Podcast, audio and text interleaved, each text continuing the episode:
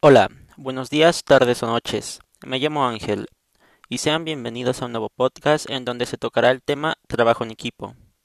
Se compartirán definiciones, características y ventajas, conociendo lo que es el trabajo en equipo, sabiendo que el trabajo en equipo es la construcción de varios individuos para llegar a un proyecto en común. De esta forma doy como iniciado el podcast de trabajo en equipo. Muchas gracias. Si bien hemos definido el trabajo en equipo como un conjunto de individuos que se reúnen para llevar a cabo un propósito o una meta, el trabajo en equipo es la creatividad. Esto aumenta y genera ideas cuando las personas trabajan como un equipo, dando varias soluciones efectivas para la solución del problema. Al igual que trabajar en equipo, nos ayuda a compartir conocimientos, es muy importante en el trabajo en equipo tener un objetivo en común, dejando diferencias al lado y los objetivos individuales para unirse en una sola meta. No puedes estar quejándote, mentándole la madre a tus compañeros de trabajo, no puedes hacer eso. Deposita tu confianza en tu equipo y ten muy en claro que solo juntos podrán llegar a la meta que se propusieron.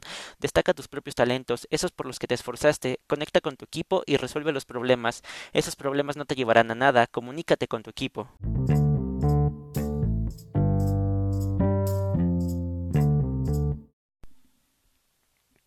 Hoy en día las organizaciones han elaborado una lista de equipos de trabajo dependiendo del área en el que quieran desempeñarse. Estos son de solución de problemas. Estos equipos centran su atención en temas específicos de sus áreas de responsabilidad, formulan soluciones posibles y con frecuencia tienen autoridad para realizar acciones dentro de límites definidos. Es importante contar con gran diversidad de información, experiencia y enfoques para la tarea que hay que atender. Los miembros del equipo se apoyan mutuamente para realizar su trabajo. Transfuncionales reúnen los conocimientos y las habilidades de personas de distintas áreas de trabajo para identificar y solucionar problemas mutuos.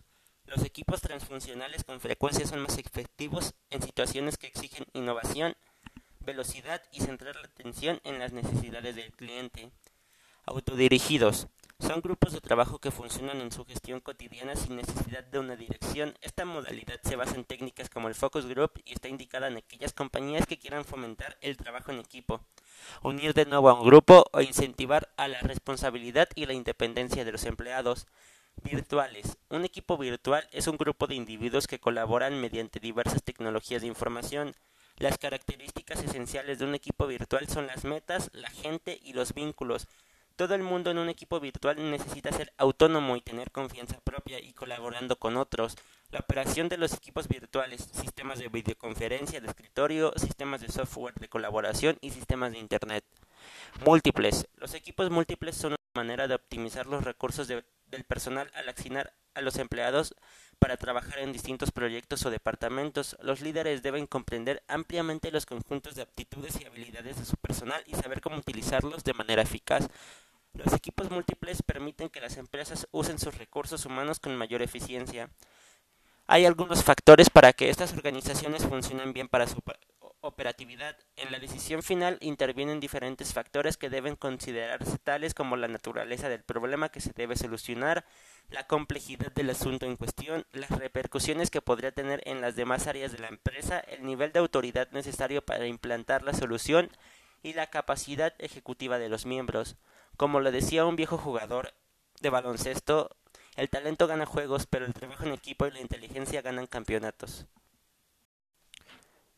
He desarrollado el trabajo en equipo desde que tengo memoria, tanto en lo deportivo, en lo académico, en los videojuegos, en lo personal.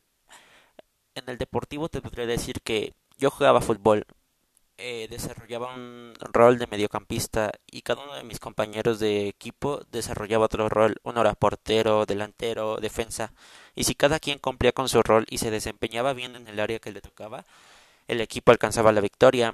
En los videojuegos es casi lo mismo. Este juego un videojuego llamado Fortnite donde 100 personas caen en un mapa para competir. el último equipo que quede con vida es el que gana. Eh, funciona igual.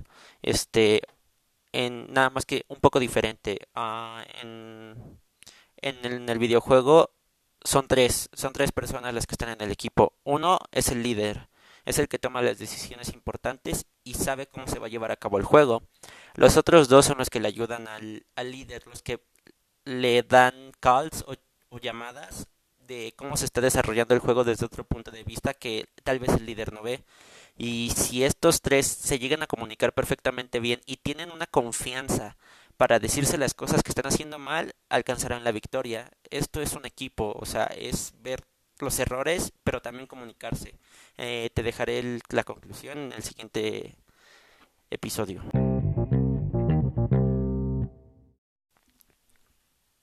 Ya sea que tu equipo sea múltiple, transfuncional, virtual, autodirigido o para resolver problemas, el trabajo en equipo significa ayudarse y colaborar entre nosotros, donde podamos aprender el uno del otro y al mismo tiempo aprender cosas nuevas, aportando cada uno algo donde se desempeñe bien para llegar al objetivo. Lo dice un viejo dicho africano, si quieres ir rápido ve solo, pero si quieres llegar lejos ve acompañado.